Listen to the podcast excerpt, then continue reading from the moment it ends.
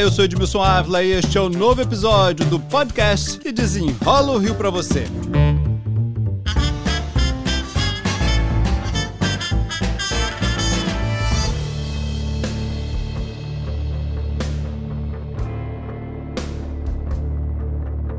Uma concessão com data para acabar há 25 anos. E o governo ainda não fez uma nova licitação. Isso prejudica todo mundo que mora em Niterói, São Gonçalo. Porque a gente depende de ponte. E ponte, você sabe que não tem como pegar ponte. Todo dia com esse engarrafamento, vai chegar atrasado todo dia no trabalho.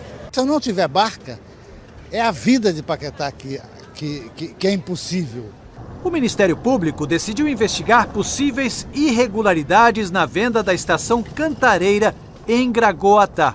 A promotora Bárbara Nascimento afirma que, se o contrato entre o Estado e a CCR Barcas foi considerado nulo pela Justiça, as transações feitas com o imóvel também podem ser anuladas.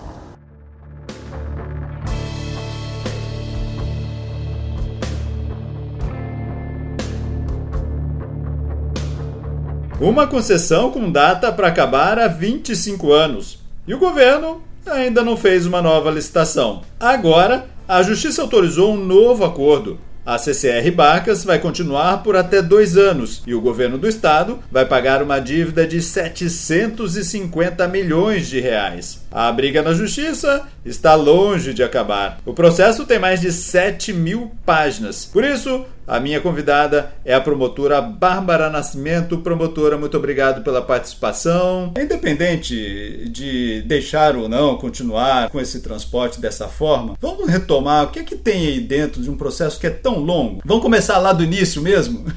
Vamos lá, Edmilson. Primeiro, obrigada pelo convite tá? e essa oportunidade de poder explicar um pouco mais sobre esse caso. Como você colocou, é um processo muito longo, ele tem mais de 7 mil páginas e começou há cerca de 20 anos, né? ele é de 2004. E o que, que aconteceu então? Como é que funcionava antigamente? O serviço das barcas ele era prestado pela Conerj. A Conerj era uma estatal. Com o processo de desestatização que ocorreu no estado do Rio de Janeiro, a Conerj foi desestatizada. Nesse momento, não foi apenas a operação do serviço que passou para a iniciativa privada, como também alguns bens da antiga Conerj passaram para a iniciativa privada. Né? E foi feita, então, uma licitação para que escolhesse quem da iniciativa privada ia seguir, ia ganhar aí a privatização. Né? Essa ação que o Ministério Público propôs aí há quase 20 anos, ela questionou esse processo de desestatização. Em um primeiro momento, essa ação, ela questionou diversos pontos. Um primeiro momento, na primeira instância, ela foi julgada improcedente, mas houve um recurso para o segundo grau do Tribunal de Justiça do Estado do Rio de Janeiro, e nesse recurso, a 15ª Câmara deu provimento parcial ao recurso do Ministério Público, ou seja, disse que o Ministério Público tinha razão em alguns pontos. Ele questionava a forma como tudo foi feito, como eles passaram os bens, como aconteceu a privatização, era isso? Isso, exatamente. E quais foram esses dois pontos principais que a decisão do tribunal se fundamentou para dar esse ganho de causa ao Ministério Público? Uma questão foi que quando o poder público faz um edital de licitação, tá, ele coloca nesse edital as regras do contrato final e o contrato tem que seguir aquelas regras do edital. Nesse caso específico, o tribunal entendeu que o contrato final tinha mudado algumas regras em benefício da concessionária. Um outro fundamento, que também por si só bastaria para anular o contrato, é que o Tribunal de Justiça entendeu que quando foi feita a avaliação do patrimônio da Conerj, né, qual era o valor de mercado da Conerj? Prédio, né, tinha todo o patrimônio ali, né? Isso, prédio, imóveis, estações, né, doca, enfim, além do maquinário usado na própria atividade. Quando foi feita essa avaliação, o tribunal entendeu que o preço da empresa era muito maior do que o valor da avaliação da licitação. Então começou lá atrás e só em 2017, mesmo com todas essas suspeitas, né, tivemos uma decisão. Exatamente. E aí foi a decisão, então, de segunda instância do Tribunal de Justiça do Estado do Rio. É uma decisão colegiada, tomada pelos desembargadores. São três desembargadores que tomam essa decisão. E o tribunal ainda falou mais algumas coisas que são importantes a gente, a gente destacar. Por exemplo, o tribunal falou que, como nesse caso da Conerge, apenas uma empresa se apresentou para dar lance, que foi a Barcas SA, o valor mínimo era importante. Porque se a gente tivesse mais de uma empresa, a gente ia ter concorrência, né? Com leilão, quem dá mais? Tem ágil, né? Um ganha mais e vai assim por diante. Isso aí, aí vai e chega no valor. Só que nesse caso especificamente, como foi só uma empresa que se apresentou, o valor mínimo era relevante. E aí o que, que o tribunal decidiu no final, então? O Estado deveria assumir a atividade por até dois anos, até que ele fizesse uma nova licitação. Isso em 2017. Isso, lá em 2017. E aí, quando o Estado assumisse a atividade, ele ia fazer levantamentos prévios do cálculo de uma indenização para Barcas SA, porque realmente a Barcas SA exerceu a atividade por um tempo, então ela teria direito a uma indenização. Eles entraram na justiça, então, recorrendo. Fizeram alguns recursos, que é o que a gente chama de embargo de declaração, que é um recurso mais simples para a própria Câmara. Foram ajustados alguns detalhes, mas não mudou o conteúdo da decisão. A decisão continua a mesma. Até que em um determinado momento houve recurso ao STJ. E aí vai ao Superior Tribunal de Justiça. Quando esse recurso vai para o Superior Tribunal de Justiça, ele não tem o que a gente chama de efeito suspensivo. Significa que a decisão, digamos assim, continuaria valendo por aquele período, só que provisoriamente, porque ela pode ser revista ainda. E aí foi para o Superior Tribunal de Justiça e ficou parado lá. E aí o que aconteceu então depois? Como originalmente foi em 1998 essa concessão, a gente tinha o prazo final da concessão agora em 2023, 25 anos depois.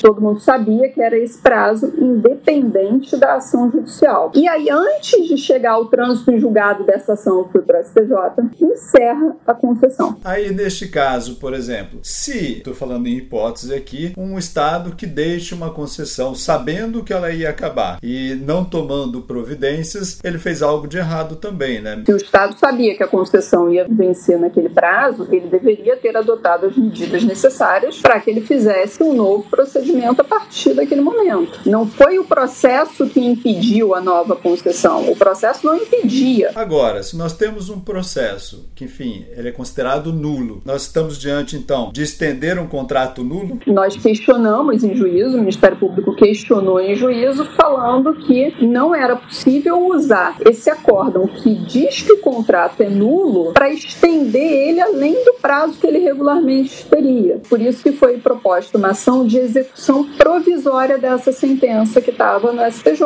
O que quer dizer isso? Como aquele recurso não tem efeito suspensivo, a gente poderia forçar judicialmente o cumprimento da sentença antes do trânsito em julgado dela. Então, nesse momento, com o fim da concessão, se força e faz: olha, você tem que cumprir, é isso? Isso, é basicamente isso. Aí pede para o juiz falando: olha, terminou a concessão, tá?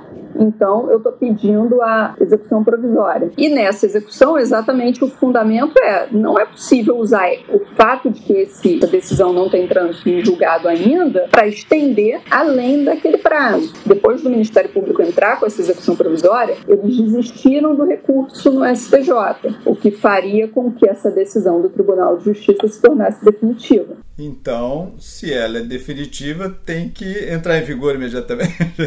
O acordo não valeria, então? O novo acordo não valeria? A alegação do Estado e da CCR é que o acordo estaria dando cumprimento ao acórdão do Tribunal de Justiça, que eles estariam cumprindo voluntariamente. Foi nesse ponto que a gente discordou, dizendo que, para que isso seja analisado com calma, tem que analisar diversos aspectos do acordo, inclusive tem que analisar o cálculo que foi feito desse valor de indenização, para ter certeza que não entraram outros valores que não deveriam entrar de acordo com a decisão do Tribunal de Justiça, né? E, principalmente, jamais usar isso como fundamento para estender além do prazo prazo final. Esse é um ponto também que eu queria tratar. Ninguém tem certeza do tamanho dessa indenização, então esses números não foram confrontados até hoje? Foi feito um cálculo pela AGTransp, né, com fundamento em documentações juntadas. Agora, esses números eles precisam ser analisados pelo próprio Ministério Público, pelo órgão técnico do Ministério Público. É uma conta bastante complexa, né? A gente está falando aí de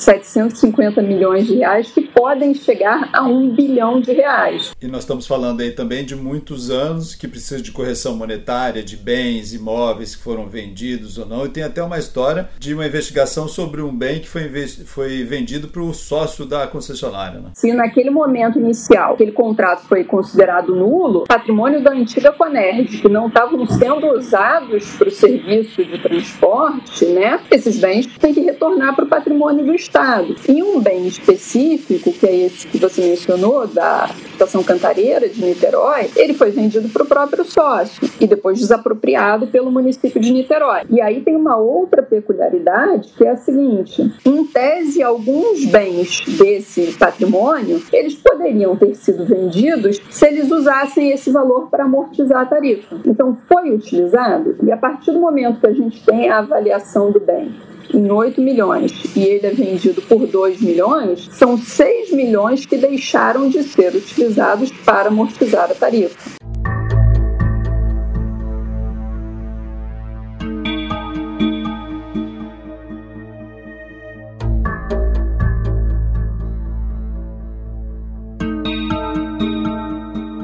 Promotora, para a gente concluir, mesmo que, lógico que o interesse público é o que sempre é mais importante, né? A população não pode ficar sem transporte e tudo mais, mas esse processo ainda está longe de acabar? Olha, eu não, não consigo enxergar muito para frente. Eu acho que as coisas podem ser separadas e podem ser resolvidas por etapas. O que, que é emergencial? Emergencial é definir os rumos do transporte público e continuar atendendo a população que depende daquilo. O que, que não é emergencial? Ficar discutindo centenas de milhões de reais. Qual seria o valor exato, tanto no emergencial, que é uma discussão que já está aí há mais de 20 anos. Bárbara Nascimento, muito obrigado pelas explicações aqui. Muito obrigada, Edmilson. Este podcast teve produção de Alice Portes. Foi editado e finalizado por Felipe Magalhães. E eu, Edmilson Ávila, toda semana desenrola um assunto aqui para você. Até o próximo.